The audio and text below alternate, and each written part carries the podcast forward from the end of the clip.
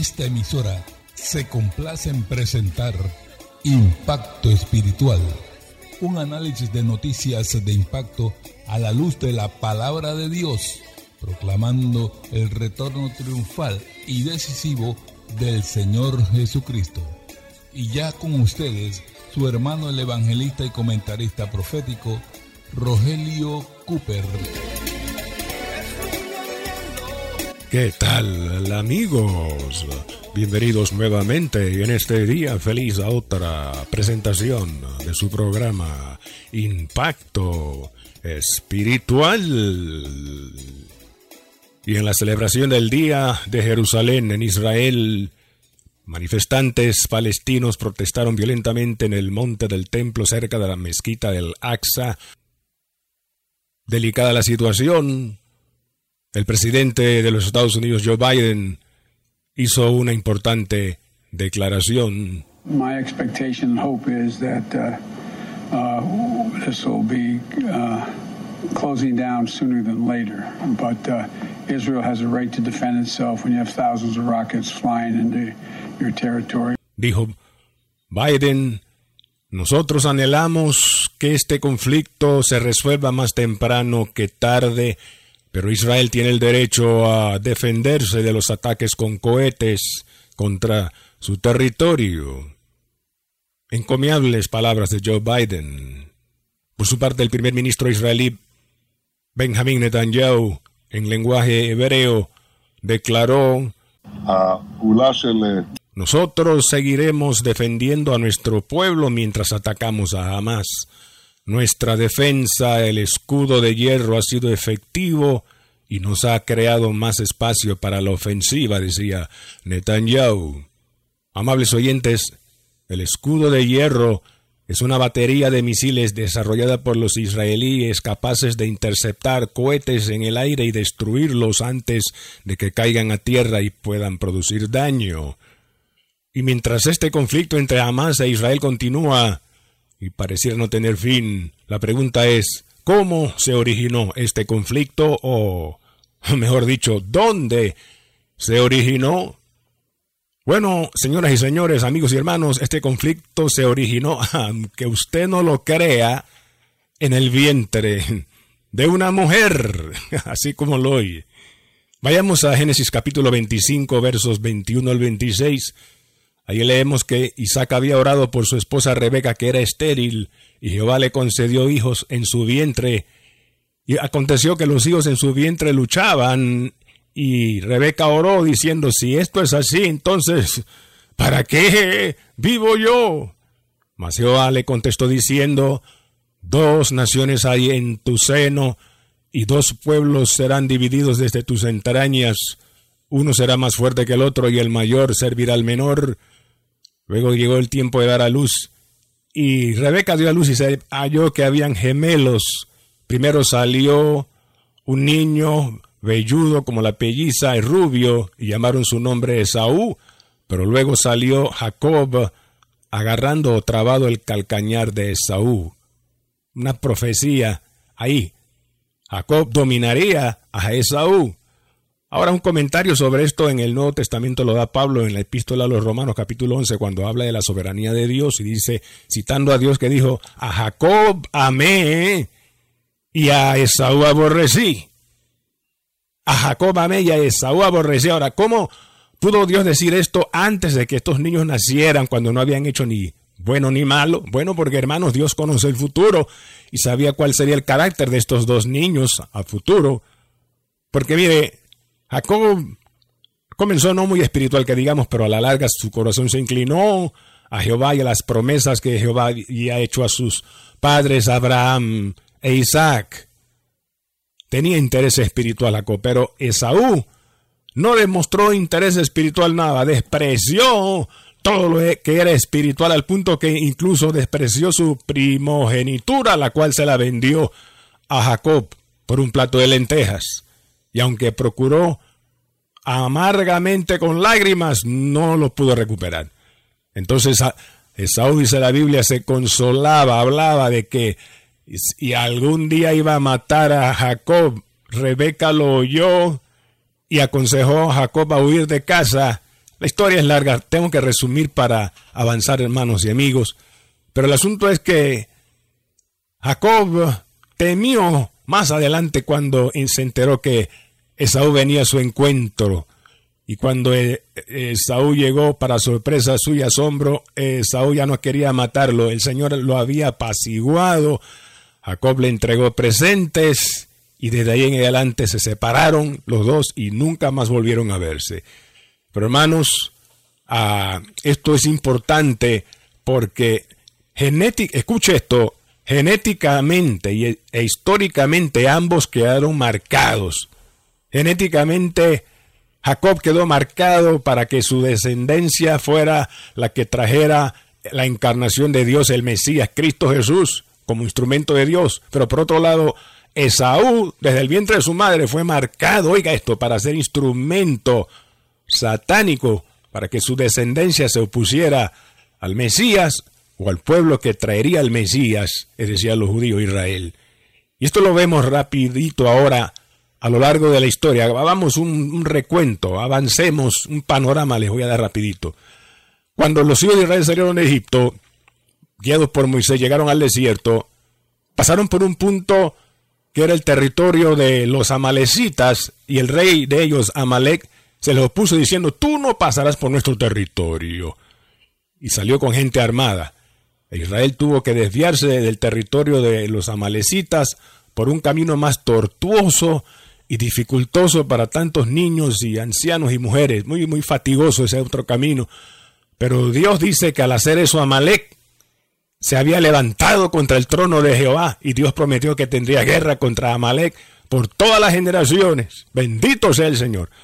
Si vamos a el capítulo 17 del libro de Éxodo, allí encontramos a Amalek peleando contra Israel.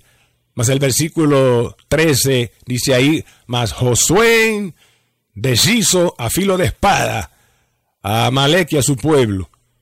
Avancemos. Primer libro de Samuel capítulo 15. Ahí encontramos a Samuel diciéndole a Saúl, el primer rey, Jehová me envió para ungirte por rey sobre Israel. Presta atención a sus palabras ahora. Así ha dicho Jehová de los ejércitos, yo castigaré lo que hizo Amalek a Israel cuando se le opuso al salir de Egipto. Ve pues y hiere a Amalek y no te apiades de él destruye todo lo que tiene, mata hombres, mujeres, a un niño de pecho, destruye su ganado, vacas, ovejas, bueyes. ¿Saúl obedeció este mandato, hermanos? No. Samuel tuvo que reprocharle porque Saúl de la batalla trajo casi todo el ganado vivo y peor perdonó a Agag, rey de los amalecitas, y lo trajo vivo. Y Samuel tuvo que decirle a Saúl, porque tú has desechado la palabra de Jehová, Jehová te ha desechado a ti para que no seas rey en Israel. Y mandó Samuel a llamar a Agag, el rey de los amalecitas, y lo mató con espada y dice que lo cortó en pedazos delante de Jehová en Gilgal. Gloria a Jesús, juicio de Dios, precioso y bendito y maravilloso Señor. Bendito sea Jesús. Ahora avancemos al libro de Esther, ahí encontramos un hombre perverso llamado Amán. Amán, que se enojó cuando Mardoqueo, el tío de Esther, no se inclinó cuando pasó delante de él. Y entonces Amán con esta hazaña fue donde el rey Azuero, judíos estaban cautivos allá en Babilonia primero y luego durante el reino medo-persa con Azuero. Y Amán entonces le dice a Azuero que había un pueblo en la tierra que no era digno de que viviera porque tenía costumbres extrañas y lo engañó para que firmara un edicto a fin de poder exterminar a todo el pueblo judío allá en Medopersia. Esto apesadumbró mucho a Mardoqueo, que le dio, tienes que interceder ante el rey para que esto no suceda. Y Esther, avanzo y resumo mucho, hermanos, capítulo 8, versículo 3 dice que postrada de rodillas ante el rey Azuero, llorando, y pidiéndole que anulara el consejo malvado de Amán Agageo. Oiga eso, Esther 8.3. Amán Agageo, es decir, ese Amán perverso que procuró la destrucción de Israel, era Agageo, es decir, descendiente de Agag, ese rey amalecita que Saúl perdonó y que Samuel degolló delante de Jehová. Es decir, entonces Amán fue descendiente de Agag, de los amalecitas, descendientes de Esaú. Y por tanto Amán estaba marcado genéticamente y espiritualmente para ser instrumento del diablo para destruir a Cristo o al pueblo que traería a Cristo, pero su trama falló, pues el rey firmó otro edicto, aleluya, y los judíos se pudieron defender y Amán terminó en la horca junto con sus diez hijos. Gloria a Dios, bendito sea Jesucristo. Avanzamos, llegamos al Nuevo Testamento, nuestro bendito Salvador y Señor Jesucristo había nacido. Y dos años después que el niño Jesús nació, tenemos a Herodes en la escena, que recibió la visita de reyes magos de Oriente, preguntándole, ¿dónde está el rey de los judíos? Porque su estrella hemos visto en el Oriente y venimos a adorarle. Y Herodes se turbó y toda Jerusalén. Dice la Biblia que Herodes dijo a los magos, bueno, busquen ese niño y cuando sepan dónde están, hacedmelo saber, regresen para que yo vaya y lo adore. Ahora, ¿quién fue este Herodes, hermanos míos? Este Herodes de los días de Cristo fue hijo de Herodes Antípater el Idumeo, y los idumeos habitaron en la parte sur de Israel, al sur de Judea, en lo que se conoce como Edom. Entonces, Herodes es descendiente de Edom, de los edomitas. Y para que no nos quede duda, Génesis 36.9, hablando de la genealogía, escuche, dice aquí, los linajes de Esaú, padre de Edom y del monte de Seir. ¿Oye usted eso? Esaú, padre de Edom y del monte de Seir. El rey Saúl era descendiente de los edomitas, descendientes de la línea de Saúl, y por tanto también Herodes estaba marcado genéticamente y históricamente y espiritualmente para ser instrumento del diablo para tratar de destruir al Mesías Cristo. Y lo procuró hacer porque cuando los magos no regresaron y se sintió burlado, entonces Herodes mandó a matar a todos los niños menores de dos años en Belén.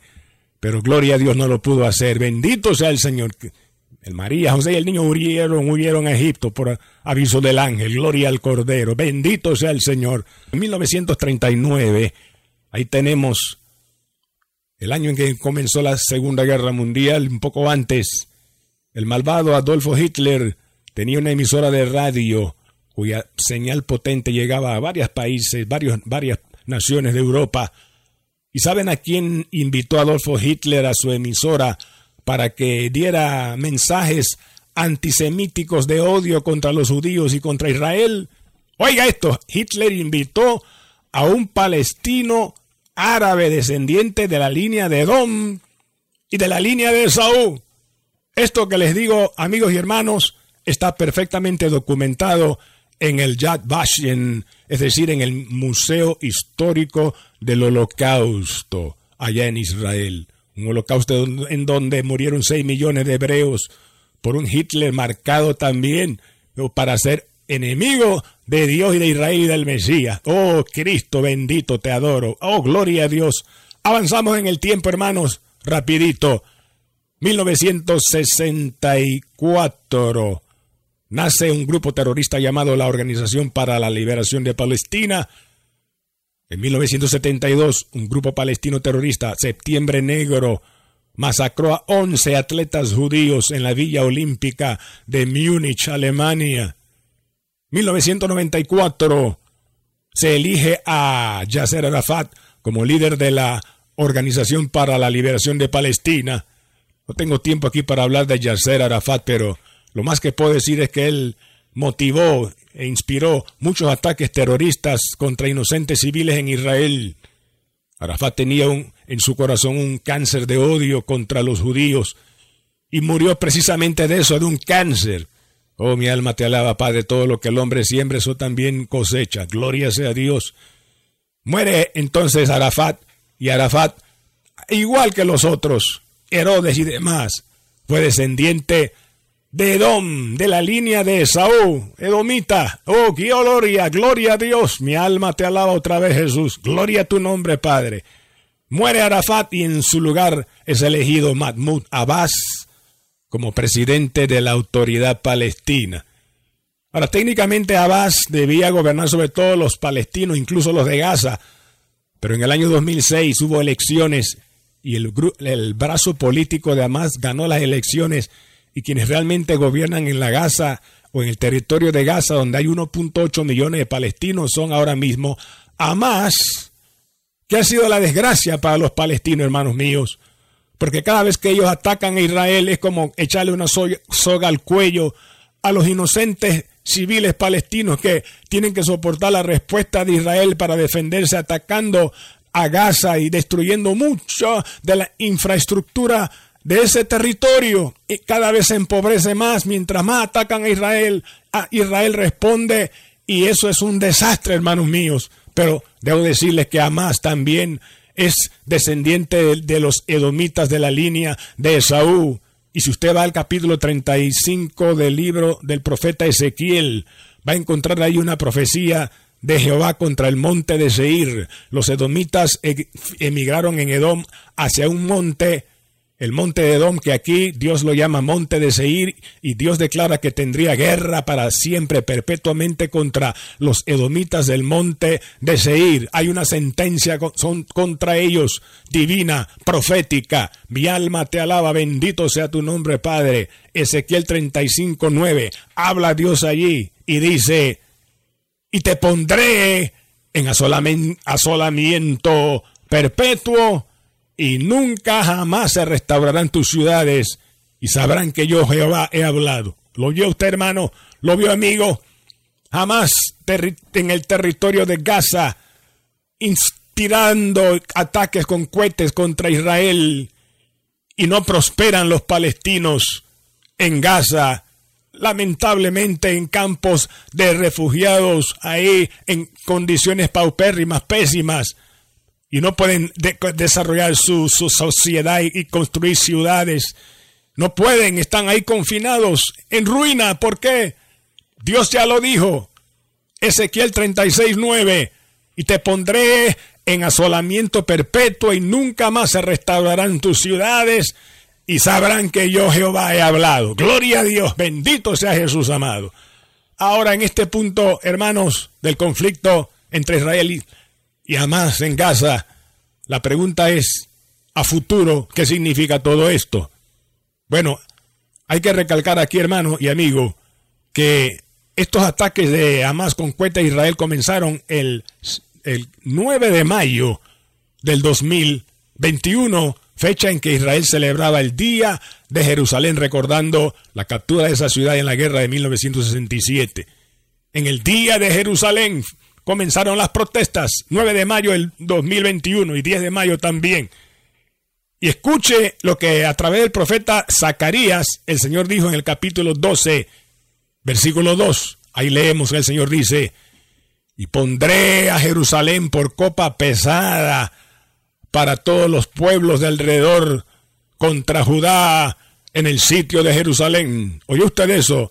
Dios dice, yo pondré a Jerusalén por copa que hará temblar a todos los pueblos en derredor contra Judá en el sitio de Jerusalén. Mire cómo las naciones del mundo han temblado en este conflicto entre Hamas e Israel. Pero Dios lo dijo, va a poner a Jerusalén por copa que hará temblar a todas las naciones. Gloria sea a Dios, gloria sea a Jesús.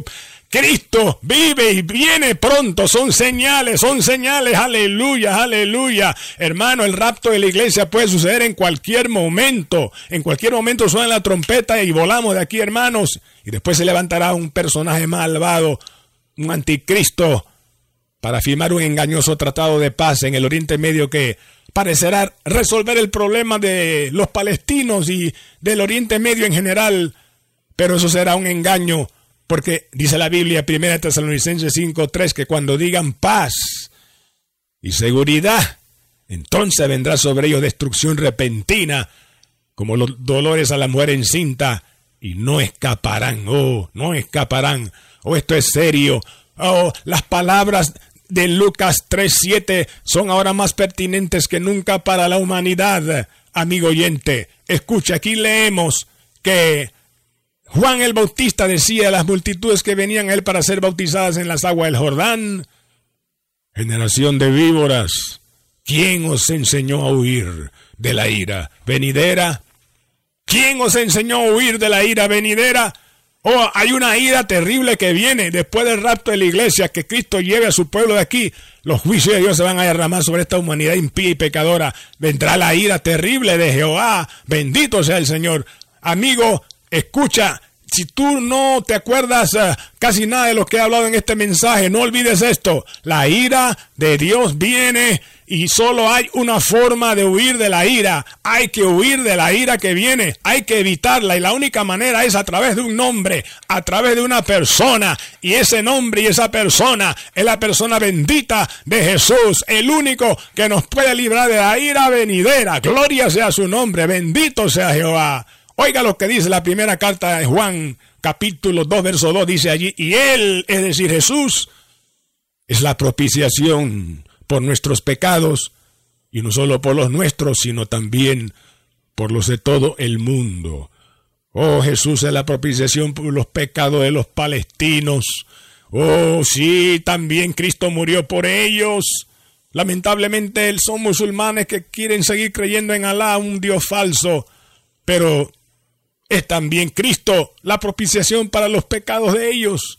Si se arrepienten y creen, también para los pecados de los judíos, que van a aceptar al Mesías en la tribulación que viene el remanente. Cristo es la propiciación para los pecados del mundo entero. ¿Qué significa la palabra propiciación? En teología, propiciación significa el acto de aplacar, aplacar la ira. Y eso es lo que hizo Jesús en la cruz. Aplacar la ira de sobre los que creyesen en Él al cargar esa ira a Él cuando llevó nuestros pecados en la cruz del Calvario. Oh, mi alma alaba a Jesucristo, llevó los pecados nuestros y la ira de Dios terrible. ¿Sabía usted, amigo?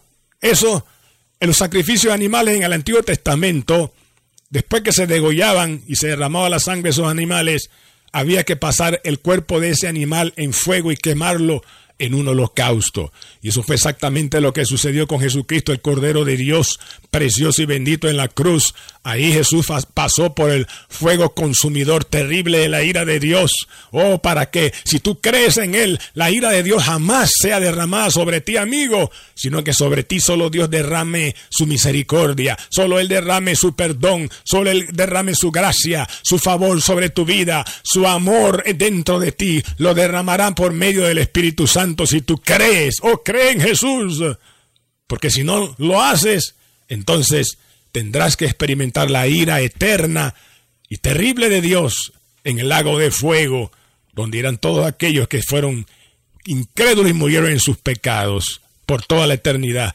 Pero ese no tiene que ser tu final. Ahora tú puedes clamar a Dios ahí donde estás, cerrando tus ojos y puedes decir Jesús, reconociendo que soy pecador, que merezco la ira de Dios por mis pecados. Creo que en la cruz llevaste la ira para propiciar y aplacarla de mí y bendecirme a mí.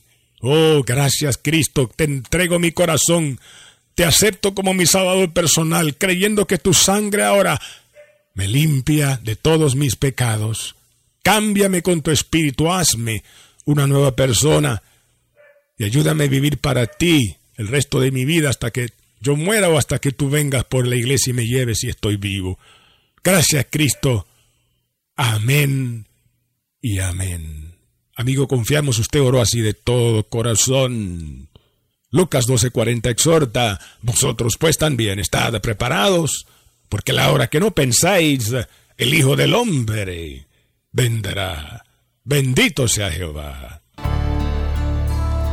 Oye mi clamor, atiende mi oración.